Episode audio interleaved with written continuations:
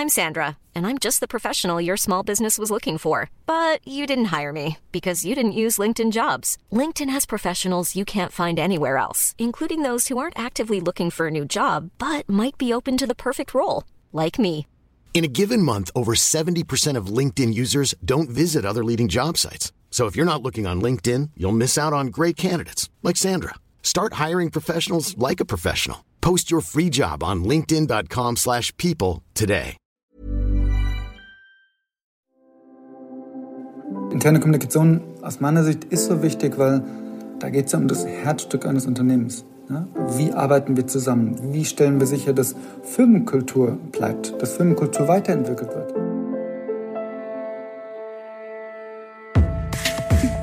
Think Beyond, der Podcast rund um interne Kommunikation. Hallo zu einer neuen Folge Think Beyond. Hier sind wieder Philipp und Desiree. Ja, und wir sind nicht alleine. Ähm, mit uns im virtuellen Podcast-Studio ist Moritz Kreppel, Co-Founder und CEO von Urban Sports Club, einem 2012 gegründeten Start-up. Moritz, schön, dass du heute hier bist. Hallo und vielen Dank für die Einladung. Freut mich hier zu sein. Moritz, ihr habt vor, ähm, vor ein paar Jahren mit einer Handvoll MitarbeiterInnen angefangen und seid dann rapide gewachsen. Ein Unternehmen beim Wachstum und bei so großen Veränderungen zu begleiten, ist ja eine riesige Herausforderung, nicht zuletzt auch für die Kommunikation. Äh, schließlich wollen ja vor allem die großen Veränderungen immer auch kommunikativ begleitet werden. War dir diese äh, Bedeutung von Kommunikation innerhalb des Unternehmens von Anfang an bewusst? Sehr guter Punkt. Kommunikation heißt ja dann ganz viele verschiedene Sachen eigentlich. Und insofern kann man die Kommunikation im Unternehmen überhaupt nicht vergleichen vom Anfang zu später. Insofern, wie die Kommunikation sich entwickeln würde und die Bedeutung, die sie erlangen würde, war mir nicht bewusst, ganz am Anfang. Es war einfach was sehr anderes. Am Anfang können Sie sich vorstellen, wir waren zu viert, dann zu fünf, sechs in einem Raum, an einem Tisch, an einem großen. Da ist Kommunikation sehr einfach. Ne? Also man, man ist einfach die ganze Zeit ähm, zusammen, Leute kriegen alles mit ähm, super transparent, was Themen anbelangt. Und wenn man dann größer wird als Firma, ändert sich das auf einmal. Ne? Auf einmal ist man in verschiedenen Abteilungen, verschiedenen Büros, verschiedenen Ländern. Und Kommunikation muss dann ganz neu gedacht werden, damit es weiterhin funktioniert. Mhm. Wann hast du begonnen, dich damit dann wirklich zu befassen? Beziehungsweise gab es ein Erlebnis, welches dir diesbezüglich die Augen geöffnet hat? Also ich glaube, was, was besonders ist bei Urban Sports Club, wir sind nicht nur organisch sehr stark gewachsen, sondern auch, auch recht viel über Übernahmen also indem wir andere Unternehmen ähm, übernommen haben, äh, wo Kommunikation noch mal wichtiger wird. Ne? Weil da geht es um die Integration von verschiedenen Teams, Integration von verschiedenen Kulturen. Und da merkt man das dann sehr schnell, dass man sehr, sehr explizit darauf achten muss, ähm, wie man kommuniziert und sehr genau darauf achtet, also wie man kommuniziert und was man kommuniziert, damit das funktionieren kann. Und ich würde sagen, das war so der, der erste Schritt, war die erste größere Übernahme, die wir gemacht haben, war 2016, also schon ein paar Jahre nach der, nach der ähm, Gründung. Und da hat sich das Team auf einmal verdoppelt mit, der, mit dem neuen Unternehmen, was dazugekommen ist. Und da haben wir tatsächlich sehr lange darüber nachgedacht vorher, wie wir das kommunikativ begleiten, den gesamten Prozess. Wie wir schaffen, aus diesen zwei Teams, die vorher Wettbewerber waren, dann eins zu, zu schmieden sozusagen. Und das war, würde ich sagen, das erste Mal, wo wir uns richtig sehr, sehr intensiv mit dem Thema beschäftigt haben. Moritz, was ist denn deine besondere Perspektive auf das Thema interne Kommunikation in deiner Funktion als CEO? Also was unterscheidet deine Perspektive als CEO gegebenenfalls von jemandem, die oder der ähm, als Leiter in interne Kommunikation ähm, ausschließlich für diesen, für diesen Bereich der Kommunikation, der internen Kommunikation verantwortlich ist? Also ich glaube, bei mir in der Rolle ist, ich muss immer die ganzen Stakeholder, die es gibt, intern und extern, ähm, mitdenken. Ja, also ich muss immer, egal was wir machen im Unternehmen, müssen wir im Blick haben, dass wir allen gerecht werden, dass es alles, was wir machen, auch passt für die verschiedenen ähm, Stakeholder. Und ich glaube, das ist ein Punkt, wo, wo ich dann eine sehr ähm, spezifische Perspektive habe auf interne Kommunikation, weil ich es dann sehr stark verwoben sehe mit externer Kommunikation, mit der Kommunikation, mit unseren Partnern, also den Partnerstudios, mit denen wir arbeiten, mit unseren Firmenkunden, mit unseren Mitgliedern ähm, aber auch mit unseren Investoren und unseren Gesellschaftern im Unternehmen. Ich glaube, da diesen gesamthaften Blick, also das, das muss ich per Definition als ähm, Geschäftsführer auf jeden Fall haben. Ähm, Und ich glaube, das ist bei mir wahrscheinlich ausgeprägter, dass ich das haben muss, als jetzt jemand, der sich nur auf interne Kommunikation fokussiert. Wobei ich sagen muss, bei uns interne Kommunikation auch sehr integrativ gedacht ist. Also wenn man ein Team und interne, externe Kommunikation arbeitet sehr eng zusammen, ähm, weil wir halt genau dieses Thema sehen. Man hat nicht mehr nur interne Kommunikation. Es ist immer outside in und inside out ähm, in beide Richtungen. Nun ist es ja so, dass ihr in der Start-up-Welt äh, verwurzelt seid ähm, und diese Start-up-Szene allgemein ähm, äh, hat ja einen sehr innovativen Charakter. Uns interessiert an dieser Stelle besonders äh, der besondere Umgang mit Veränderungen in, in Start-ups. Ähm, gerade das Jahr 2020 ist ja ein Jahr großer Veränderungen gewesen. Es wurde viel gegründet. Welchen Stellenwert haben denn Veränderungen aus deiner Sicht ähm, insbesondere für die Start-up-Szene? Ganz massiven, gar keine Frage. Ich glaube, das ist einer der, der Punkte, die Startups ausmachen, ist ja genau dieser Skalierungsgedanke. Ne? Also meistens ein ähm, Tech-Aspekt dahinter und dann dieser Skalierungsgedanke, dass man wachsen möchte und auch, auch sehr schnell wächst. Und wir sind am Anfang die ersten Jahre ähm, also wirklich exponentiell gewachsen, bis dann Covid kam, 2020, du hast es erwähnt, und eine sehr andere Form von Veränderung gebracht hat. Aber nichtsdestotrotz Veränderung. Ja? Und auch vorher war die Veränderung da. Also vorher ein Team, wir sind 2016, ich hatte es erwähnt, waren wir am Ende des Jahres oder im November zwölf Leute. Das ging mit einem Schlag auf 24 hoch. Was erstmal nicht so viel wirkt, aber es hat eine Verdopplung und neue Kultur, die reinkommt durch die Übernahme. Und dann ging es weiter, sind wir gewachsen auf, auf 70, auf 170 äh, Mitarbeiter in sehr schneller Zeit. Jetzt sind wir inzwischen bei, bei knapp 400 Mitarbeitern. Das ist einfach eine ganz andere Welt auf einmal, in der man ist, als noch ein paar Jahre vorher. Ja, vor ein paar Jahren waren wir in einem Land oder waren nur in Berlin in einer Stadt ganz am Anfang. Ähm, jetzt sind wir in über 85 Städten, in sieben Ländern in ganz Europa, mit verschiedenen Büros in den Ländern, auch mit einem sehr lokalen Ansatz. Das heißt, da Veränderung ist eigentlich das, was, was unser Leben immer wieder charakterisiert im Startup ähm, oder jetzt im Scale-up, wenn man es so nennen möchte. Und Covid, ja, könnt ihr euch vorstellen, wir haben 12.000 Fitnessstudios und andere Sportstudios in der, in der Mitgliedschaft drin. Die waren auf einmal geschlossen. Ja, und auf einmal hatten wir unsere ganzen Mitglieder, die nicht mehr Sport machen können, was das ist das, was wir machen, ähm, mussten dann super schnell unser Geschäftsmodell ändern. Ähm, die Verlegung von, von den Studios, den Sport zu machen, hin zu online. Was ein komplette, kompletter Wechsel war in dem Moment. Ja, wir hatten das schon länger überlegt, das zu machen, also das hinzuzunehmen online ähm, und dann ein Hybridangebot zu haben. Aber mit der Krise, das war wie so ein Brandbeschleuniger. Auf einmal mussten wir es innerhalb von ein paar Tagen haben. Und das kommunikativ zu begleiten, plus natürlich der gesamten Komponente Kosteneinsparung, weil auf einmal sind die Umsätze nicht komplett, aber schon zu großen Teilen weg gewesen, ähm, was Unsicherheiten schafft ähm, in den, bei den Mitarbeitern, aber auch bei den Partnern, auch bei den Mitgliedern. Das zu, zu managen, das war auf jeden Fall die größte Herausforderung, seit wir das Unternehmen gegründet haben. Und insofern auch da wiederum ja, ähm, Veränderung der, der Städtebegleiter seit Gründung des Unternehmens. Ihr möchtet die interne Kommunikation in eurem Unternehmen verbessern? Koyo kann euch dabei helfen. Als führende Internetsoftware im Bereich Employee Experience macht Koyo es leicht, alle Mitarbeitenden zu erreichen, sie miteinander zu vernetzen und internes Wissen in Echtzeit zu teilen. Ihr möchtet mehr erfahren? Dann schaut auf koyoapp.com.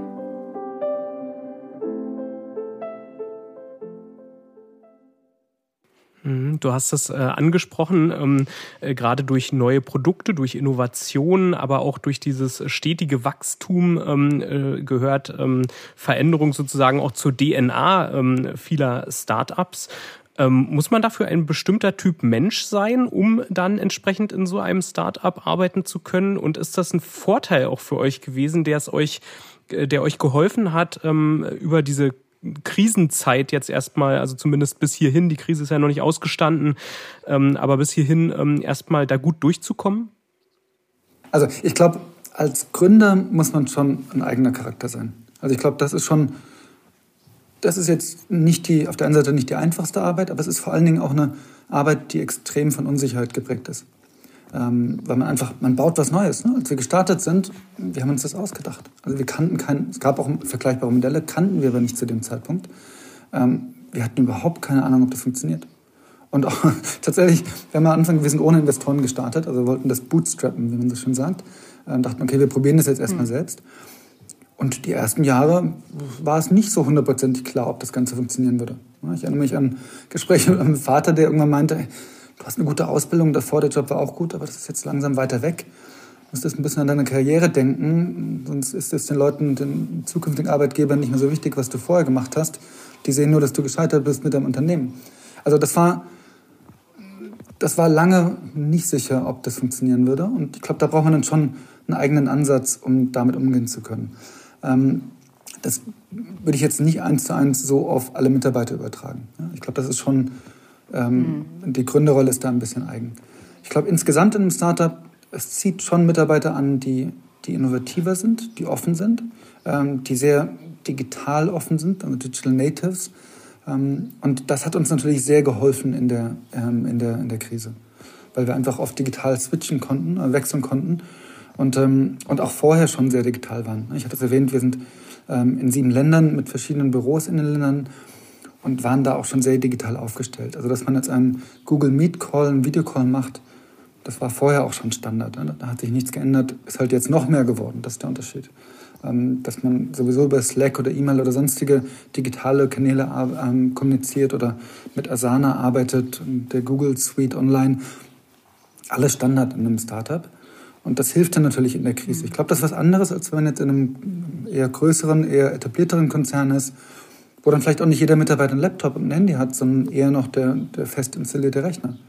Ja, dann ist die Krise natürlich viel, viel schwieriger, weil Homeoffice zu machen, wenn man ins Büro kommen muss, um am Computer zu arbeiten, ist natürlich ja, ist eine Herausforderung. Also ich glaube, da hatten wir es schon ein bisschen leichter, weil wir einfach auch, auch, auch jüngere Mitarbeiter haben. Das ist dann, glaube ich, ähm, auch ein Thema, das, das es leichter macht. Also ähm, man muss jetzt nicht unbedingt ein, ein ganz äh, bestimmter Typ Mensch sein, aber man merkt schon, äh, wenn ich dich jetzt richtig verstanden habe, dass so eine, so eine gewisse Art von Mensch äh, in einem Startup arbeitet, die einfach äh, auch diese, also innovativ sind, aber auch diese, diese Dynamik lieben, ähm, diese Digitali äh, Digitalisierung beziehungsweise digitale Arbeiten ähm, und die Veränderung. Aber warum in Anführungszeichen lieben denn Startups die Veränderung so sehr? Ich glaube, Startups lieben Veränderungen, weil sie die Veränderung ja schaffen. Also Startups sind ja dann die Veränderung, mhm. weil es meistens, sage ich jetzt mal, das trifft natürlich nicht auf alle Startups zu, aber wie jetzt mit Urban Sports, das gab es halt vorher nicht. Ne? Das ist einfach ein Modell, was es so noch nicht gegeben hat. Und das haben wir uns, haben wir dann uns ausgedacht und parallel haben sich das auch andere Leute in anderen Ländern ausgedacht. Ähm, aber damit ist das Modell per se schon die Veränderung. Also ich glaube, das ist dann inhärent mhm. in dem, was wir machen. Und dazu, ich glaube jetzt auf Urban Sports Club ähm, bestimmt bezogen, wir sind dann sehr purpose-getrieben. Ja? Also wir haben, unser Antrieb war von Anfang an, wir wollen Menschen inspirieren, gesünder und aktiver zu leben. Ja? Das ist das, was uns jeden Morgen aus dem Bett bringt, seit Anfang an und was uns auch jetzt immer noch antreibt. Und das macht dann auch viele Mitarbeiter aus. Ja? Das ist auch ein großer Teil des, des Bewerbungsprozesses bei uns, zu schauen, passen Mitarbeiter kulturell zu uns und mhm. haben die, die, gleichen Themen, die sie morgens aus dem Bett bringen. Und, ähm, und das hilft dann natürlich sehr, weil das führt dann zu einer anderen Identifizierung mit dem Unternehmen. Und das hilft uns jetzt auch natürlich in so einer Krise, in der wir jetzt gerade sind. Wenn ich dich richtig verstehe, Moritz, ähm, ist ein großer Vorteil ähm, äh, sozusagen von Startups auch die Tatsache, dass Veränderungen bei euch positiv besetzt sind, auch im Denken der Mitarbeitenden und auch der, der Leitung des Unternehmens, weil das ja letztendlich ähm, auch euer Produkt ist, wie du so schön gesagt hast. Ähm, und ich glaube, an der Stelle korrespondiert ähm, diese, diese positive Sichtweise von Veränderungen auch mit der Struktur, die viele Startups kennzeichnet und die heute auch in ähm, großen, erfolgreichen Unternehmen äh, schon angekommen ist, nämlich ähm, ich spreche von Agilität, von agilen Prozessen, die heute sehr stark in Mode sind. Das ist ja auch etwas, wo man sich sozusagen von starren Hierarchien, ne, von, von starren Strukturen verabschiedet, wo Dinge im Fluss sind. Ähm, äh, ja, warum ist äh, das mittlerweile so in Mode? Warum ist das ein Erfolgsrezept und ist das überhaupt ein Erfolgsrezept aus deiner Sicht? Ja, also bevor wir über Agilität sprechen, würde ich es gerne direkt mal einschränken. Ähm, ich glaube schon, wie du sagst, Veränderung wird positiver gesehen in Startups. Und da ist eine größere Offenheit dafür und auch inhärent daher kommen von dem, was wir machen. Aber das trifft natürlich auch nicht auf alles zu. Ne? Da muss man, so ehrlich muss man dann schon sein. Ähm, also wenn ich mir jetzt anschaue, die Veränderungen, die wir hatten vor Corona, exklusives Wachstum und jeden, jeden Monat kamen zweistellige Mitarbeiterzahlen dazu am Ende. Ähm, das sind Veränderungen, die machen Spaß. Ja? Und das führt auch zu Chaos und allem, aber das ist trotzdem positiv. Veränderung jetzt in der Krise, das ist dann schon deutlich nuancierter. Ähm, also ich hatte das digitale Produkt angesprochen, was wir ähm, eingeführt haben. Das wird natürlich sehr positiv gesehen, so Änderungen. Ja, oder wir haben ähm, auch neue Mitarbeiter reingeholt, auch mehr Seniorität reingeholt. Also auch da Veränderungen, die auch sehr positiv gesehen werden. Aber gleichzeitig hatten wir auch sehr viele Änderungen oder sehr viele Themen, die nicht so positiv waren. Ne? Wir mussten auch massiv sparen. Umsätze, wie erwähnt, waren auf einmal teilweise weg. Das heißt, wir haben wirklich auch Mitarbeiter entlassen müssen. Wir haben ähm, sehr viel Gebrauch machen müssen von Kurzarbeit. Und ähm, das ist dann natürlich eine Veränderung, die macht dann nicht so viel Spaß. Und die ist auch, also das ist, das ist dann schon auch hart, auch für, für alle Mitarbeiter. Insofern, Veränderung ja, grundsätzlich, was das Geschäftsmodell anbelangt, positiv. Die Veränderung, die wir in die Welt bringen wollen und die Veränderung, dass wir dafür sorgen wollen, dass Menschen gesünder, aktiver leben, auf jeden Fall. Und Veränderungen im Unternehmen, ich würde mal sagen, meistens positiv, ähm, aber natürlich nicht nur. Zur Agilität, ähm, ich glaube, das ist einfach an den Themen, an denen wir arbeiten und in der neuen Welt, in der wir arbeiten, da passiert so viel. Ähm, also Covid, ich glaube, da muss man nicht drüber sprechen, das ist natürlich ein kompletter Gamechanger. Das hat so gut wie alles geändert bei uns.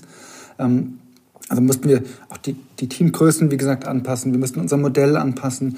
Wir mussten schauen, wie kommen wir durch die Krise, aber auch unsere anderen Stakeholder. Also nicht nur wir und unsere Mitarbeiter, sondern auch die Studios. Und wie schaffen wir es, dass wir unserem Purpose, also Menschen zu inspirieren, ähm, weiterhin treu bleiben können, auch wenn die Studios geschlossen sind.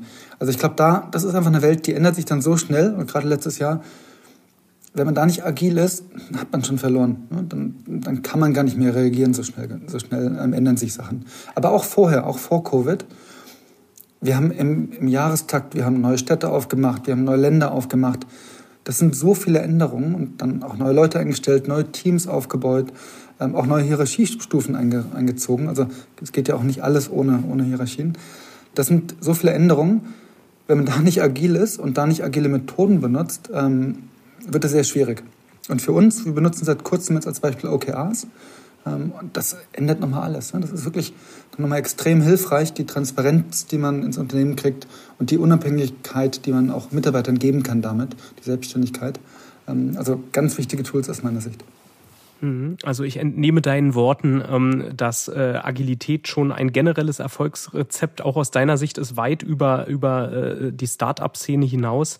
Äh, gerade in den Zeiten von Corona, da haben wir auch ähm, in unseren Studien, ähm, in unseren eigenen Publikationen, wenn wir da Dinge erarbeitet haben und auch in vielen Gesprächen immer wieder gemerkt, dass gerade Führung, Führungskommunikation ein ganz, ganz großes Problem gewesen ist an dieser Stelle. Und da hilft es natürlich, wenn das Team sozusagen sozusagen ne, auch im, im Vordergrund steht. Und äh, klar, Hierarchien ähm, braucht es auch gerade in, je größer ein Unternehmen wird, in irgendeiner Art und Weise braucht es eine Struktur. Aber gerade dieser Teamcharakter, der ist, äh, denke ich, was, wo große Unternehmen sich einiges abgucken können von Unternehmen wie eurem. Ähm, vor welche Herausforderungen, ähm, das ist meine nächste Frage an dich, stellen denn aber agile Prozesse, das ist ja zunächst einmal eine Form der Zusammenarbeit, die Kommunikation im Unternehmen? Also ich glaube, also jetzt gerade mit dem Thema OKRs ne, als Beispiel, weil ich finde, das ist ein ganz schönes Beispiel dafür, wo man Verantwortung an die einzelnen Mitarbeiter übergibt. Ne? Und ähm, das kann natürlich nur funktionieren, äh, wenn Mitarbeiter einen größeren Einblick haben, in was passiert. Ja, also nicht nur den Einblick in, was passiert in, in meiner eigenen Welt, in meiner Arbeitswelt oder in der Arbeitswelt meines Teams oder Abteilung, sondern was passiert gesamthaft. Und den Überblick zu geben und den Kontext auch zu geben, das erfordert auf jeden Fall mehr als in einer, in einer traditionelleren Welt, ähm, wo man einfach Stück für Stück langsam weiter an seinem Thema arbeiten kann. Also ich glaube, das ist, das ein großes Thema, also dass man da Transparenz schafft. Ähm, das andere große Thema ist, dass man Mitarbeiter empowern muss, ne? dass man die wirklich ermächtigen muss, auch selbst dann Entscheidungen treffen zu können und auch Fehler machen zu können. Ne? Ich glaube, da braucht man ganz, ganz wichtig, und ich glaube, das ist im Startup leichter tatsächlich als im Großkonzern, ähm, dass man es ermöglichen muss, dass Fehler gemacht werden. natürlich nicht immer wieder, man muss dann daraus lernen, aber als Kultur, ich glaube, ist das extrem wichtig. Und das ist dann natürlich wieder ein Kommunikationsthema. Ne? Also das wären für mich so zwei der, der wichtigen Punkte. Mhm. Also Fehlerkultur, ganz, ganz wichtiger Punkt, auch aus meiner Sicht, den du da ähm, ansprichst. Ähm, das hängt ja durchaus auch damit zusammen, ähm, in welche Richtung und wie Feedback ins Unternehmen, äh, durchs Unternehmen fließt. Ne? Ähm, das ist ja auch noch nicht überall angekommen, die Erkenntnis, dass Feedback sinnvollerweise eben auch von unten nach oben fließen sollte und die Organisation als Ganzes dann aus den Dingen ähm, lernt. Hast du selbst ähm, Erfahrung gesammelt in Sachen Agilität, ähm, wo du ähm, vielleicht ganz am Anfang, vielleicht sogar noch vor der Unternehmensgründung gemerkt hast, Mensch, das, das ist eine ganz tolle, ähm, erfolgversprechende Form der Zusammenarbeit. Ähm, hast du Schlüsselerlebnisse gehabt? Dann kannst du uns einen kleinen Einblick geben. Also ich glaube, für mich der, der größte Schlüsselmoment, ähm, was Agilität anbetrifft, ist ungefähr ein Jahr her mit Anfang Corona. Und wir haben das, äh, weiß ich noch ganz genau, das war wirklich so ein, wie so ein Flashback zu den Anfangsgründungszeiten, der richtig wieder Spaß gemacht hat, Gründermentalität, wo wir gesehen haben, okay, Italien geht in Lockdown als erstes Land, was wir von unserer Länder, unserer Märkte. Ähm, und jetzt kommt es kommt auch nach Deutschland, es kommt zu allen, allen unseren Märkten. Und dann zu überlegen, okay, wie reagieren wir darauf jetzt?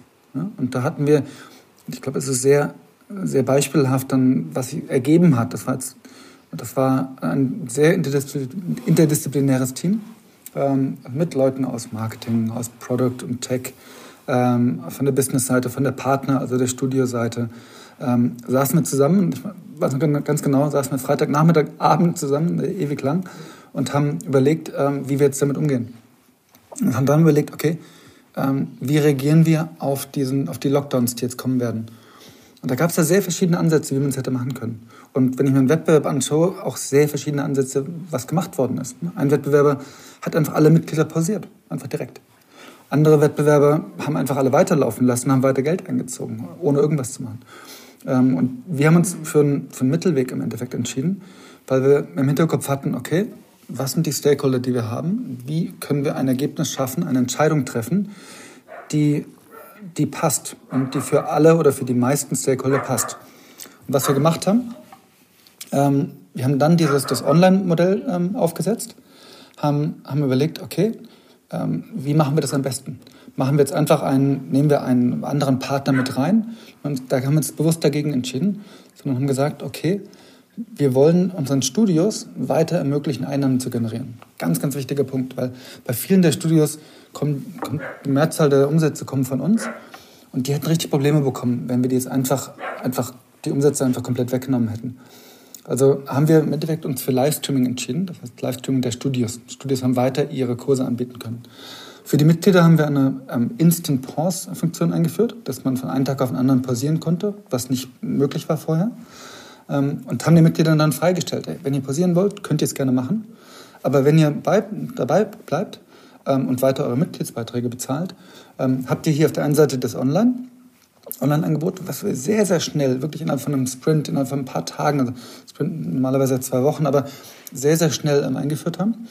Und haben zusätzlich gesagt, okay, wir garantieren euch jetzt im, im ersten Lockdown, ähm, wir machen einen Solidarity Fund und garantieren euch, dass 80 Prozent der Einnahmen an die Studios weitergehen. Ja? Im ersten Schritt für Online-Content und im zweiten Schritt ähm, schauen wir, was waren die Check-ins der letzten sechs Monate und zahlen das Geld aus. Ähm, weil viele Studios konnten ja gar nichts anderes machen. Die konnten ja kein Online. Ne? Ein Schwimmbad oder eine Kletterhalle, wie wollen die Online-Angebote mhm. machen? Geht nicht. Und das war so ein Moment, wo wir gesagt haben, okay, Solidarity Fund, Geld wird weitergegeben. Und das war für mich wirklich so ein, so ein, so ein Inflection Point im Englischen, das wirklich die Strategie des Unternehmens ähm, massiv beeinflusst hat. Weil was wir damit geschafft haben, ist, mhm. dass viele Mitglieder, wirklich erstaunlich viele, sind dabei geblieben, haben weiter bezahlt damit konnten wir Studios weiter bezahlen, die haben weiter Einnahmen gehabt und sind durch die Krise gekommen. Im ersten Lockdown gab es dann noch nicht so viel staatliche Unterstützung. Und ähm, ich glaube, das ist wirklich so ein Moment, wo, wo, an den ich sehr gerne auch zurückdenke, weil der hat richtig viel Spaß gemacht, da in diesem kleinen interdisziplinären Team zu überlegen, okay, wie schaffen wir was, was für die ganzen ähm, Parteien im Endeffekt funktioniert. Ähm, und klassisches Beispiel für mich von, von Agilität in dem Fall. Wissen ist die Basis für Erfolg. Die School for Communication and Management, kurz SCM, hat die passenden Weiterbildungsformate für euch parat. Von digital bis Präsenz, von kleinem Seminar bis zur großen Konferenz, vom festen Termin bis hin zum flexiblen Videokurs. Alle Infos findet ihr unter www.scmonline.de. Es ist jetzt im Laufe unseres Gesprächs schon mehrmals das Stichwort Wachstum gefallen. Ähm, ihr seid ja super schnell gewachsen. Was sind die besonderen kommunikativen Herausforderungen für wachsende und expandierende Unternehmen allgemein? Was würdest du sagen? Ich glaube, der, der Charakter eines Unternehmens oder der Charakter der Kommunikation ändert sich dann sehr stark. Also wie gesagt, wie gesagt, am Anfang bist du an, einem Tisch mit zehn Leuten und da musst du über, über Kommunikation nicht so viel Gedanken machen. Das kommt dann eher intuitiv. Aber wenn du auf einmal irgendwie über 100 Mitarbeiter bist, dann ist es ganz anders. Und auch nicht mehr zusammensitzt, nicht mehr in einem Büro. Man muss interne Kommunikation viel mehr explizit mitdenken ne, und viel mehr explizit machen. Wir haben dann so relativ klassisch bei 150 Mitarbeitern ähm, jemanden eingestellt, 100 Prozent, der nur interne Kommunikation macht. Aus meiner Sicht wahrscheinlich fast ein bisschen spät, hätten wir auch früher machen können. Ähm, der sich darauf fokussiert, okay, sicherzustellen, wie funktioniert Kommunikation bei uns intern das ist dann immer noch ein Lernprozess, auch um da ganz offen zu sein. Ich glaube, wir haben ja gerade im letzten Jahr mit Covid gemerkt, dass wir noch mehr kommunizieren müssen. Nicht was die Länge anbelangt, also man will auch nicht zu lange Newsletter oder sonst was schreiben. Das liest dann auch irgendwann niemand mehr. Also, aber noch mehr und gleichzeitig sehr präzise zu kommunizieren ähm, und, und das Ganze expliziter zu machen. Und das ist dann für mich nicht nur ein Kommunikationsthema. Da geht es dann auch sehr stark um Themen wie Vision, Mission, Purpose. Äh, was sind unsere Werte, für die wir stehen? Und da haben wir, das war ein recht langer Prozess, das alles nochmal auszudefinieren, was am Anfang, am Anfang war es eigentlich klar in einer gewissen Weise, aber halt nur irgendwie implizit. Und das geht am Anfang, aber es geht halt nur bis, bis einem bestimmten Punkt. Und nach, nach einer Weile reicht es halt nicht mehr. Nach einer Weile muss das explizit sein, es muss dokumentiert sein, ähm, es muss greifbar sein, es muss erlebbar gemacht werden. Und das wird dann sehr schnell ein sehr umfassendes Thema. Du meintest ja gerade, ihr habt bei äh, circa 150 Mitarbeitenden angefangen, eine professionelle interne Kommunikation aufzubauen. Ähm, ist das eine, sage ich mal, einmalige Aufgabe, die IK fit zu machen für ein Team, was ähm, ja praktisch zu groß wird, äh, um es zu überblicken und ja, also dieser individuelle Austausch, individuelle Meetings etc. nicht mehr so abgebildet werden können. Ist das eine einmalige Aufgabe oder ähm, ist das letztlich immerwährend, äh, beziehungsweise ab wann braucht man eine größere IK-Infrastruktur? Also ganz, ganz klare ähm, äh, Aussage, es ist nicht einmalig. Ähm, wir haben es dann angefangen bei 150 mit jemandem, der es Vollzeit gemacht hat. Vorher war es auf viele Schultern verteilt. Ähm, es ist eine dauerhafte Aufgabe. Und ich glaube, nur wenn man es so sieht als dauerhaftes Thema, kann das auch funktionieren. Und man muss auch immer, immer weiter lernen. Also wir sind auch bei Weitem noch nicht so, wie ich es mir vorstellen würde. Also da gibt es immer noch tausend Verbesserungsmöglichkeiten. Und auch was, gerade was dann Einbeziehung von Mitarbeitern anbelangt. Ich finde, das ist jetzt, war im letzten Jahr eines der, der Key Learnings wirklich, wo wir gesagt haben, okay, wir müssen sicherstellen, dass wir die verschiedenen Teams aus den verschiedenen Büros noch mehr eingebunden kriegen. Und das kann nicht ein Mitarbeiter in der internen Kommunikation leisten, das geht gar nicht. Und was wir dann gemacht haben, wir haben ein Employee Participation Board gegründet, ein EPB, ähm, was praktisch Mitarbeiter vertritt aus allen Ländern. Nicht wie ein Betriebsrat, der dann nur auf ein Büro ist oder auf ein Land, sondern wirklich eine, eine Vertretung von Mitarbeitern ähm, durch die Bank. Und ähm, das klappt sehr, sehr gut und ähm, da arbeitet HR jetzt sehr eng mit dem zusammen und auch interne, interne Kommunikation, ähm, wenn es darum geht, um mitarbeiterrelevante Themen zu entwickeln. Ein, ein Beispiel, an dem die jetzt gerade arbeiten zusammen mit HR, ist jetzt Hybrid Office Policy, ja, wo es darum geht, wie arbeiten wir in der Zukunft, wie wird das Büro der Zukunft aussehen. Aktuell ist es alles remote, also niemand muss ins Büro, was natürlich auch seine ähm, Herausforderungen hat, gerade was Teamzusammenhalt anbelangt, was ja, Kommunikation, da sind wir wieder, was Kommunikation belangt. Und wir sehen im Endeffekt eine Mischung aus, aus Büro und, und Remote, mhm. was erstmal einfach und offensichtlich ist. Der Teufel steckt dann wie so häufig im Detail. Ne? Also wie sieht es dann konkret aus? Und wie schafft man das dann? Und in einem Hybriden auch natürlich mit Herausforderungen. Wie schafft man das in einem Hybrid-Setup, dass trotzdem alle mitgenommen werden? Ne? Und ähm, da ist jetzt der EPB, also die Mitarbeitervertretung und der HR gerade dran, und das finde ich extrem schön und extrem wichtig, weil wir damit wirklich den, die Mitarbeiter nicht nur mitnehmen, sondern aktiv einbeziehen, ne?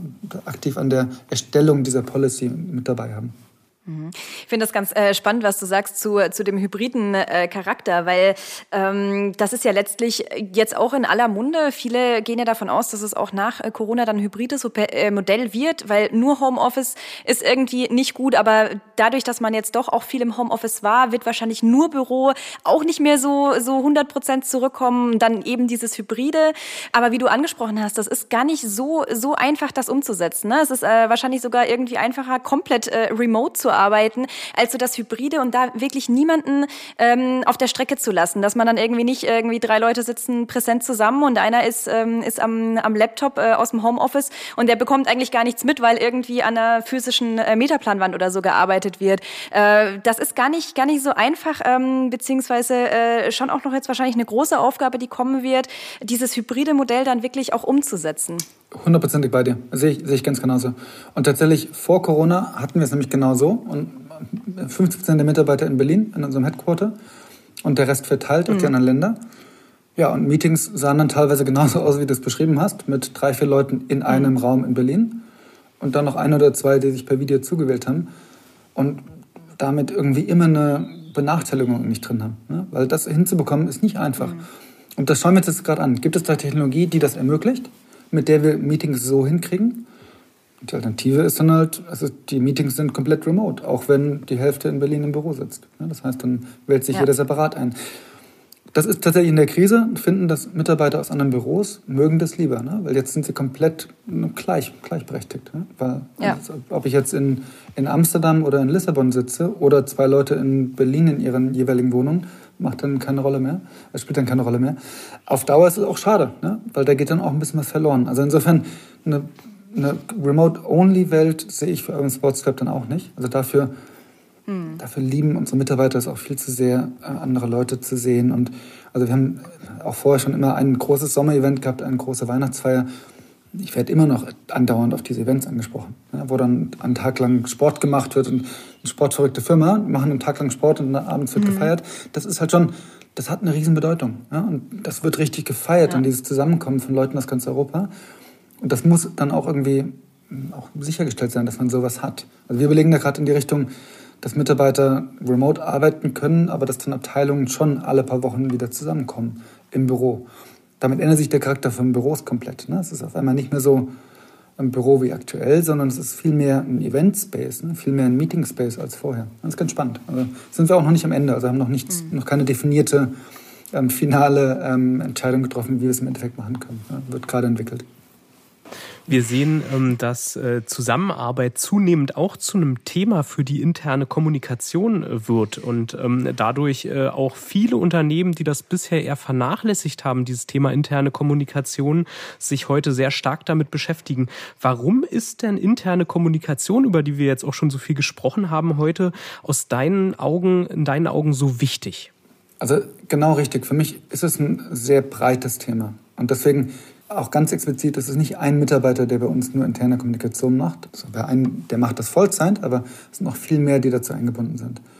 Und interne Kommunikation aus meiner Sicht ist so wichtig, weil da geht es ja um das Herzstück eines Unternehmens. Ja? Wie arbeiten wir zusammen? Wie stellen wir sicher, dass Firmenkultur bleibt, dass Firmenkultur weiterentwickelt wird? Und deswegen jetzt nur als, als ganz konkretes Beispiel. Wir sind eine Sportfirma. Ähm, Sport ist bei uns natürlich sehr wichtig. Also der Mitarbeiter, der interne Kommunikation macht, der organisiert auch Sportevents. Ne? Jede Woche mehrere Events, wo Mitarbeiter zusammen Sport machen. Ähm, auch unsere Firmenkunden, ein großes Firmenkundengeschäft, ähm, machen das ganz genauso. Ne? Einfach Sport als Teambuilding-Event ähm, oder Teambuilding-Charakter dabei. Insofern ist für mich interne Kommunikation, ja, da geht es einerseits darum, wie wir kommunizieren und dass wir Departmental Meetings haben regelmäßig oder auf Länderebene Meetings haben oder ein All-Hands mit der gesamten Firma einmal im Monat, dass die Abteilungen ihre Stand-ups morgens haben, dass ich mit meinen Direct Reports immer wieder die, die Termine habe und mich zusammensetze. Alles Kommunikation, aber halt auch das alles andere darüber hinaus auch, darüber hinaus auch, ne? die soziale Kommunikation und wo es dann nicht um Arbeitsthemen geht, sondern wo es um was Privates oder was Soziales geht, sind genau diese ganzen ähm, Treffen, Zusammenkünfte, die es früher gab in Büros, ähm, die irgendwie hundertfach am Tag stattgefunden haben. Ne? Auf dem Weg, um Kaffee zu holen, auf dem Weg zum Drucker oder beim, beim, beim Scannen oder in der, in der Küche oder wie auch immer, die nicht geplant waren, die einfach spontan passiert sind, wo man sich austauschen konnte. Extrem wichtig. Wie kriegen wir das transportiert ins Digitale, ohne es komplett künstlich zu machen? Und auch das ist interne Kommunikation für mich. Und ohne das, ich glaube, kann ein Unternehmen heutzutage nicht mehr überleben und digital sowieso nicht. Also remotely, ohne das keine Chance. Also deswegen, wir haben gemerkt in der Krise, es war eins, eins unserer Learnings, also wo wir am Anfang auch glaube, ähm, da nicht genug Fokus drauf gehabt haben, ist, dass wir das wirklich einen extrem hohen Stellenwert geben müssen. Ähm, das war ein großer Unterschied. Ne? In den letzten Wochen oder in den letzten ein, zwei Monaten, wo wir mit sehr, sehr viel Fokus daran arbeiten, merke ich, wie sich die Stimmung im Unternehmen massiv verändert wieder. Ja, also insofern kann man, nicht, kann man nicht zu hoch einschätzen aus meiner Sicht. Interne Kommunikation und das aber sehr breit gedacht. Mhm. Aus eurer eigenen Erfahrung als Unternehmen heraus, ähm, verändert sich denn aus deiner Sicht die, diese Rolle, die interne Kommunikation, also institutionalisierte Kommunikation, meine ich jetzt die Menschen, die das betreiben im Unternehmen, ähm, verändert sich diese Rolle im Laufe des Wachstumsprozesses ähm, oder ist das eigentlich immer dieselbe Mission, die da verfolgt wird? Also ich glaube, die, die Ziele dahinter sind dann doch sehr ähnlich. Ja, es geht sicherzustellen, dass ein Kommunikationsfluss da ist, sicherzustellen, dass oder zu unterstützen, dass, ähm, dass die Kultur stark ist, dass die Werte gelebt werden, dass die Mission und Vision mit Leben auch, ähm, erfüllt werden, ähm, dass wir Teamzusammenhalt haben. Ähm, und du merkst, das sind Themen, das schafft nicht eine Person, aber das sind, darum geht es im Endeffekt. Und darum geht es in kleineren Unternehmen wie auch im größeren Unternehmen. Die Art und Weise, wie man es macht, ist aus meiner Sicht sehr anders. Ne? Also die Extrembeispiele bei uns in der Firma, mit zehn Mitarbeitern, ähm, die am einen Tisch sitzen, haben wir einmal im Monat ein Team-Event gemacht, wo wir Sport gemacht haben. Musste, ein Mitarbeiter musste das immer organisieren, der Reihe nach, ähm, auch ich als Gründer. Hat dann irgendwie, haben dann, keine Ahnung was, wir haben einen Yogakurs gemacht als Beispiel oder Paddel gespielt oder sonst was. Danach wurde zu Abendessen gegangen und ähm, danach gab es irgendwie Drinks in der Bar oder sonst was. Riesen, äh, riesen Spaß gemacht als gesamtes Unternehmen. Oder wir haben bei mir in der Wohnung komplett gekocht. Irgendwann geht es natürlich nicht mehr. Und irgendwann nimmt es einfach andere Formen an. Und das ist aber auch vollkommen richtig. Ist dann in einer gewissen Weise schade, ähm, aber so ist es. Ne? Das, es geht ja nicht anders. Und dann sind so Events eher auf, auf Teamebene. Ne? Und, ähm, oder am Anfang war es dann Abteilungsebene, irgendwann werden die Abteilungen zu groß, dann geht es runter auf Teamebene. Und was wir jetzt stark versuchen, auch schon, schon länger, ist, da Austausch zwischen den Abteilungen auch hinzubekommen. Also wir hatten jetzt, ich glaube vor zwei Wochen war das ein, ein Sportevent, da ist dann Team Frankreich gegen Team Spanien angetreten bei einem Bootcamp ähm, virtuellen Anbieter, äh, virtuellen ähm, Kurs. Ähm, wer dann irgendwie mehr Burpees pro Minute oder sonst was schafft. Ähm, super Teambuilding. Ja? Und das sind genau diese Sachen, die man irgendwie dann hinkriegen muss. Also ich glaube, die Ziele bleiben ähnlich. Die Art und Weise, wie man es macht, ist dann sehr verschieden.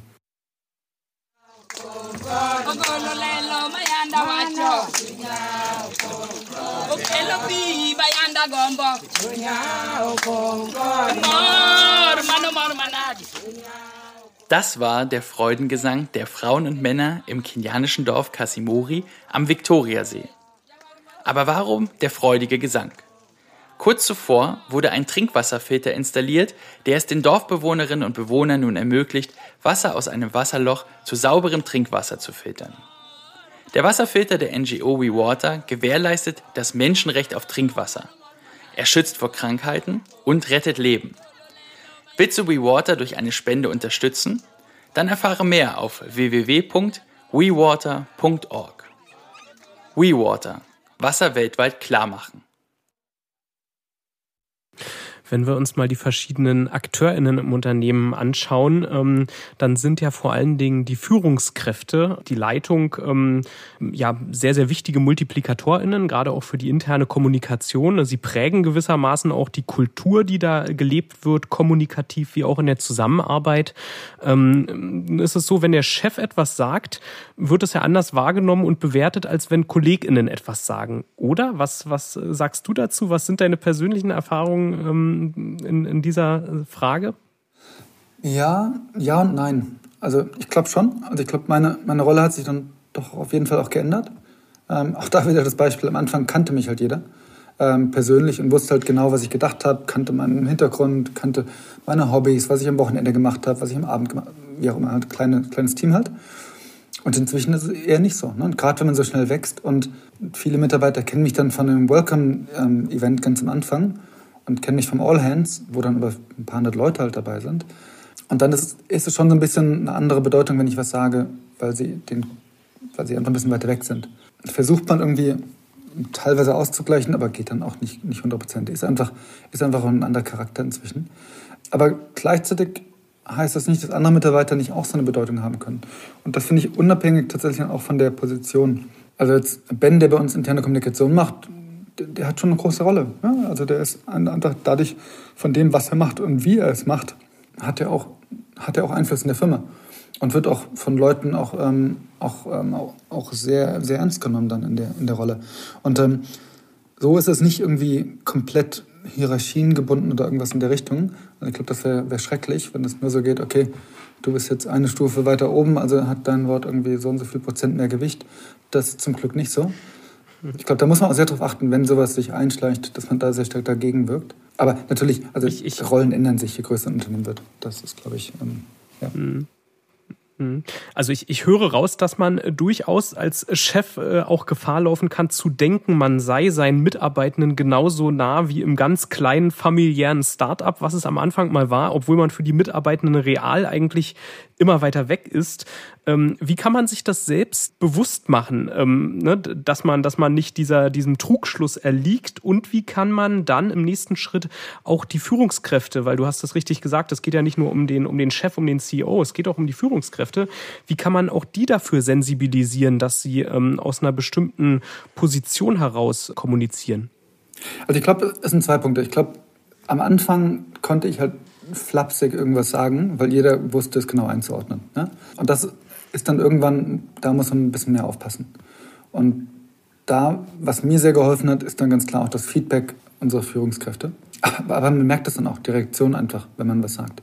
Also ich glaube, das ist dann, das ist dann das Schöne, dass man, ich bin jetzt nicht von einem Schlag von 10 Mitarbeitern auf 400 Mitarbeiter hochgegangen, sondern das war schon ein Prozess, der ein paar Jahre gedauert hat. Ähm, auch wenn es trotzdem sehr schnell war, aber hat dann trotzdem ein paar Jahre gedauert. Insofern lernt man dann, das ist auf jeden Fall zum großen Teil Learning by Doing und man wächst dann auch in den Aufgaben, die man hat. Insofern, ich glaube, das ist dann schon so ein Schritt-für-Schritt-Prozess. Dass, dass man die gesamte Führungsteam, Führungskräfte dafür ähm, sensibilisiert, finde ich super wichtig. Und wir aber arbeiten da recht viel auch mit externen Coaches zusammen, wo es gerade um Kulturthemen geht, wo es um, also ich hatte erwähnt, wie wir die Werte definiert haben, Vision, Mission nochmal zu definieren, zu schärfen. Ich glaube, das sind alle Sachen, da hilft es, wenn man extern jemanden reinholt, der oder die dann den, den Blick hat, also im Idealfall ist die Person dann nah genug dran, um das Unternehmen zu kennen, aber weit genug weg, um den Blick von außen auch zu erhalten. Und das, das finde ich dann durchaus hilfreich bei sowas. Wie kann man sich dann auch als Unternehmen selbst diese Innovationskraft, die man äh, ja vor allem auch am Anfang äh, durch den Startup-Charakter einfach ja per se intrinsisch schon hatte, da hatten wir vorhin auch kurz, hattest du das angesprochen, ähm, wie kann man sich diese Innovationskraft und diese positiven Aspekte einer Startup-Kultur erhalten, wenn man immer größer wird? Also wie wir am Anfang gesagt hatten, bei der Vorstellung, ähm, mein, mein offizieller Titel ist ähm, Co-Founder und CEO. Und ich glaube, das beschreibt das beides ganz gut. Am Anfang war ich, war ich eher der, der Co-Founder, am Anfang war es eher die Gründerrolle, wo es darum ging, selbst etwas zu entwickeln. Ja, also Benjamin, mein Mitgründer und ich, wir haben, das, wir, haben, wir haben das selbst entwickelt, haben tausend Varianten durchgespielt. Und das war wirklich, das war innovativ, das hat Spaß gemacht, das war kreativ. Vieles hat nicht funktioniert, bis wir dann das Modell hatten, was funktioniert hat. Ähm, und dann ändert sich die Rolle, je größer das Unternehmen wird. Und man rutscht mehr und mehr weg von diesem Co-Founder hin zu dem CEO, wo es eher ums Management geht. Mhm. Und ich glaube, das hat man auch bei vielen Startup-Gründern, die dann irgendwann merken, ey, das macht mir jetzt mal gar keinen Spaß mehr, ne? weil das ist eine sehr andere Rolle. Es geht auf einmal nicht darum, ähm, jetzt was Neues zu entwickeln, sondern es geht darum, es geht darum zu enablen, ja, damit andere das machen können. Mhm. Und dann gibt es so Ausnahmen, wie, wie wir es vorhin hatten, ähm, bei diesem Inflection Point ähm, Corona. Ähm, wie, wie ändern wir jetzt unser Modell und gehen auf Online? Das ist dann wieder eine Gründerrolle.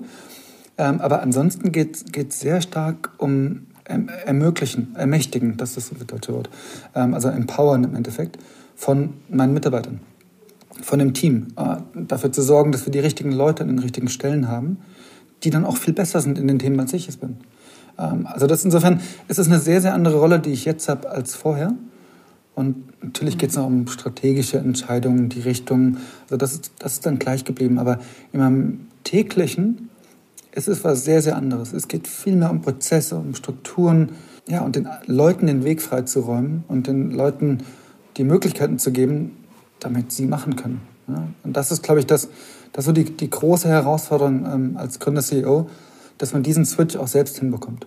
Und ich finde es, und da rede ich jetzt für Benjamin, meinen Mitgründer und mich, wir finden es beide extrem spannend, weil man hört da damit nie auf zu lernen. Es ist jetzt nicht so eine Rolle, die habe ich jetzt fünf Jahre gemacht oder acht Jahre und jetzt kann ich seit ein paar Jahren mache ich immer wieder das Gleiche. Ganz im Gegenteil. Das ist immer noch jeden Tag was Neues. Ähm, und das ist der Reiz an der Sache. Und gut, mit Urban Sports, ich bin überzeugt davon, dass wir jetzt ganz am Anfang stehen mit dem, was wir machen. Also egal, was wir jetzt erreicht haben, ist, ist, glaube ich, immer noch mini im Vergleich zu dem, was wir erreichen wollen und zu dem, was wir erreichen können. Und da ist dann der letzte Punkt, der daran anschließt, aus meiner Sicht, dass man sich eine gewisse Demut, eine, eine Humbleness ähm, im Englischen äh, beibehält. Das ist, finde ich, extrem wichtig. Nicht irgendwie den Fehler macht, sich auszuruhen auf dem, was man jetzt erreicht hat, ähm, sondern immer schön weiter, immer weiter die Veränderung, immer weiter die Innovation vorantreiben und Leute einstellen, die es besser können als man selbst. Ja, und auch da die Größe dann zu haben, ähm, sich auch einzugestehen, ey, bei den Themen, ähm, der Experte sitzt dir jetzt gegenüber oder die Expertin, das bist jetzt nicht du. Und das ist aber auch cool, weil nur so kann es funktionieren. Nur so kommt man dann wirklich als Unternehmen auch voran. Empowern ermöglichen, dazu beitragen, dass Mitarbeitende ihr individuelles äh, Potenzial entfalten können. Das äh, sind alles Punkte, die du genannt hast, die ich wahnsinnig spannend finde, vor allen Dingen aus deiner Perspektive als CEO. Ähm, und vor dem Hintergrund, dass das eigentlich ganz nah dran ist, wenn nicht sogar deckungsgleich mit den Zielen einer modernen, erfolgreichen ähm, internen Kommunikation. Das ist nämlich auch was, was wir sehr häufig in unseren Studien, in, äh, in Fachvorträgen, in unseren Beobachtungen als SCM auch ähm, sehen, ähm, dass es äh, zunehmend Aufgabe der internen Kommunikation wird, wirklich die Leute zu empowern, ihnen dabei zu helfen, selber als Sender in Erscheinung zu treten, sozusagen sich aktiv einzubringen. Ja, das ist was, wo Unternehmen in der Vergangenheit vielleicht eher noch Angst vor hatten. Und ähm, das ist eine schöne Überleitung zu fünf Tipps ähm, für die interne Kommunikation, die wir gerne von dir hören würden aus deiner Perspektive als CEO. Und ähm, wir haben da mal fünf verschiedene Aspekte rausgegriffen, die uns interessieren und sind gespannt von dir zu hören, was in aller Kürze du als ganz zentralen Tipp zu jedem dieser fünf Aspekte nennen würdest. Ähm, der erste Aspekt ähm, wäre die Bedeutung der internen Kommunikation. Welchen, welchen Tipp hast du für KollegInnen, für andere CEOs, ähm, für ähm, vielleicht auch Kommunikationsverantwortliche? Ähm, was fällt dir dazu ein zur Bedeutung der internen Kommunikation? Ja, ich glaube, man kann die Bedeutung von interner Kommunikation nicht hoch genug ansetzen. Und deswegen meinte ich vorhin, das ist halt, es ist nicht nur der Job von dem der Mitarbeitenden, ähm, der oder die das macht, sondern oder Team, wie, wie auch immer, sondern es ist wirklich eine Aufgabe des gesamten Führungsteams. Ich glaube, man kann da nicht früh genug mit anfangen. Ähm, ich hatte es erwähnt, wir haben bei, bei 115 Mitarbeitern zum ersten Mal jemanden dafür angestellt. Ich würde das, wenn ich nochmal machen würde, würde ich es noch früher machen. Und ich würde für mich als CEO, als Gründer noch früher den Fokus darauf legen. Also ich glaube, das haben wir wirklich auch in der, in der Krise jetzt mit Covid gelernt. Mehr Fokus hilft auf jeden Fall. Ähm, und ich glaube, das ist einfach extrem wichtig, gerade beim Startup, wenn es um schnelles Wachstum oder auch schnelle Veränderung ähm, geht, da zu schaffen, die Guidance zu geben, die Sicherheit und eine gewisse Richtung vorzugeben, extrem wichtig. Also in einem, in einem Wort gefasst äh, oder kurz gefasst, so rum, ähm, man kann es nicht hoch genug einschätzen. Super. Der nächste Aspekt wäre ähm, die Rolle und die Aufgaben einer wirkungsvollen IK. Was ist da dein Tipp für? Also ich glaube, was, was wir sehen bei uns in der Firma, ähm, was extrem wichtig ist, dass man es schafft, wirklich eine, eine, gleiche Wertschätzung und so ein Zugehörigkeitsgefühl ähm, unter allen Mitarbeitern hinzubekommen. Und das insbesondere, wenn man in verschiedenen Ländern ist, also unter allen Standorten zu schaffen. Also da, da dass man das hinbekommt. Und dann, da wiederhole ich mich, aber ich sehe, die Aufgaben sind wirklich dann gerade in so starken Veränderungsmomenten Sicherheit, Guidance, Perspektive geben. Ja, ganz, ganz wichtig. Der nächste Punkt ähm, ist der Punkt äh, des Mindsets. Also ähm, ja, wo, wohin sozusagen sollte eine moderne interne Kommunikation versuchen, das zu bewegen ähm, und äh, vielleicht auch, wie kann sie dazu beitragen, dass Veränderung wirklich als was Positives erscheint. Das hatten wir im Laufe des Gesprächs, habe ich, ne, haben wir das ja schon festgestellt, dass das auch wichtig ist. Was denkst du, was ist wichtig zum Thema Mindset? Ganz genau, wie du sagst, es geht, für mich geht es gerade als Startup-Gründer um ein Growth-Mindset. Das, das muss man schaffen. Man muss ein, ein Mindset schaffen, das Fehler erlaubt ähm, und Fehler nicht als etwas Böses verteufelt, sondern das wirklich als auch was Positives sieht, wenn man es schafft, daraus zu lernen. Insgesamt was Positives, ähm, dass man sieht, okay, Probleme, Hürden, wie jetzt auch so eine Krise wie, wie Covid, dass man das als Chancen sieht. Ähm, wie, wie wir das auch gesehen haben mit dem Online-Angebot. Ich glaube, die Firma ist jetzt 13 ähm, Monate nach dem Start von, von Covid des Urban Sports Club viel besser aufgestellt als vorher. Also war für uns wirklich eine große Chance. Aber das ist ein Mindset-Thema, ne? das ist eine Mindset-Frage. Ähm, dass man das schafft, ähm, da ein Growth-Mindset einzuführen, klingt so einfach, ist in der Praxis dann gar nicht so einfach. Aber das wäre für mich da das Wichtige an dem Punkt. Mhm. Der vierte Aspekt, ähm, dein zentraler Tipp zur Unternehmenskultur.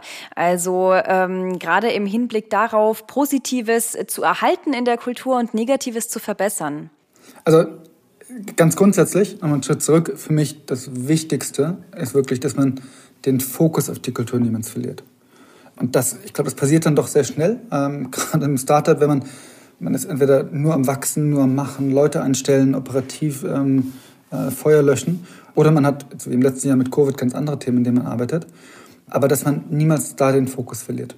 Ja, ohne Kultur, und das ist, das ist wirklich klischeehaft, aber es, es, ist, aus meiner Sicht könnte es nicht wahrer sein, ohne Kultur funktioniert alles nicht. Ja, dann kann man noch so gut sein als Startup, keine Chance. Bei uns war das Beispiel des Employee Participation Board, das hat echt einen Unterschied gemacht, zu schauen, zu schaffen, okay, wir schaffen es, die Kultur zu stärken, wir schaffen es, die Mitarbeiter einzubinden, die Mitarbeiterinnen, um wirklich am Unternehmen weiterzuarbeiten. Der letzte Aspekt beziehungsweise das letzte Stichwort, ähm, äh, zu dem wir von dir gerne einen Tipp hören würden, ähm, ist äh, die Kommunikation und die Zusammenarbeit der Zukunft. Also beispielsweise, was sind die nächsten großen Trends aus deiner Sicht? Ja, da benutze ich immer gerne das Wort Hybrid, weil das trifft aus meiner Sicht für ganz viele ähm, Bereiche zu. Wir sehen zwar im Sportsclub natürlich im Sport.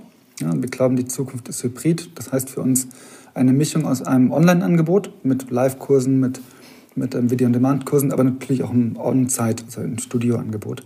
Ähm, das gleiche sehen wir bei Arbeit. Ja, also dass, dass man arbeitet, wir hatten es vorhin, in Büros, aber auch ähm, remote im Homeoffice oder auch aus der Finca von auf Mallorca oder wo man auch sein möchte. Also ich glaube, das ist für mich wirklich da die, die Zukunft der, ähm, der Zusammenarbeit, aber damit auch der Kommunikation. Ne? Weil eine hybride Kommunikation ist was ganz anderes ähm, als eine Remote-Only-Kommunikation, die viel leichter ist. Ähm, oder eine, ähm, eine On-Site- oder Offline-Only-Kommunikation, die auch viel leichter ist. Ich glaube, das ist für mich die, die, große, die große Herausforderung, das hinzubekommen ähm, und da dann die Balance zu erhalten. Ja? Wie schaffen wir es über digitale Tools ähm, wirklich dann Zusammenhalt und Teamgefühl hinzubekommen, aber gleichzeitig das auch nicht zu viel zu machen. Ne? Nicht einen kompletten Overuse von digitalen, ähm, den ganzen Tag nur noch Zoom-Calls, einen hinter dem anderen, ähm, kenne ich zu Genüge. Ähm, wie, man, wie wir das schaffen, da die Mischung hinzubekommen, auf der einen Seite virtuell digital, auf der anderen Seite aber auch offline und hoffentlich irgendwann wieder in Person. Ähm, und diese Balance ist für mich die, die große Herausforderung, aber auch eine der großen Chancen ne, in der Zusammenarbeit der Zukunft. Vielen lieben Dank, Moritz, für diese Tipps, äh, die du uns gegeben hast, die auch unser Gespräch nochmal sehr schön zusammengefasst haben. Und ähm, wir haben eine letzte Frage noch für dich. Und zwar am Ende unseres Podcasts stellen wir immer noch eine äh, Frage an alle unsere Podcast-Gäste. Und das ist die Frage, was möchtest du noch lernen? Diese Frage muss nicht unbedingt im beruflichen Kontext sein. Das kann auch durchaus was Privates sein, äh, was du schon immer auf der Agenda hattest und wo du sagst, Mensch, das ist mein nächstes Lernprojekt. Also ganz ad hoc, ich hatte jetzt nicht drüber nachgedacht vorher, ähm, muss ich sagen, privates Projekt. Ich möchte gerne Chinesisch lernen. Ähm, meine Freundin kommt aus China ursprünglich. Und das ist so das, das private Projekt, was ich, gerne, was ich gerne angreifen würde, vor dem ich sehr, sehr großen Respekt habe, muss ich, äh, muss ich gestehen. Genau, aber das wäre mein, mein privates Lernprojekt. Ähm, auf die Firma bezogen, gar nicht so einfach ad hoc. Ähm, ich glaube, wir haben da so viele Themen, an denen wir gerade arbeiten, wo wir wo wir ähm, uns verbessern wollen, wo wir neue Sachen schaffen wollen, da jetzt ein Thema rauszusuchen, ist, ähm, ist nicht so einfach ad hoc. Ja, Chinesisch. Das ist kein Problem. Viel, vielen lieben Dank. Das ist super, super toll. Äh, ja, Chinesisch ist eine, eine Sprache, ähm, die steht auch auf meiner Liste, aber ich, ähm, ich, ich verschiebe es immer ganz gerne nach hinten, weil ich auch äh, sehr Respekt davor habe. Ich glaube, das ist wirklich ein Mammutprojekt. Aber auf jeden Fall lohnt es sich. Es ist eine ganz, ganz tolle Sprache. Sehr schön. Vielen lieben Dank, äh, dass du dabei warst. Vielen Dank für unser Gespräch. Ähm, es waren super spannende Einblicke und ja, ich freue mich, dass du da warst warst. Vielen Dank an euch. Super spannende Fragen. Ähm, hat sehr viel Spaß gemacht. Danke. Danke, Moritz, auch von mir. Think Beyond, der Podcast rund um interne Kommunikation.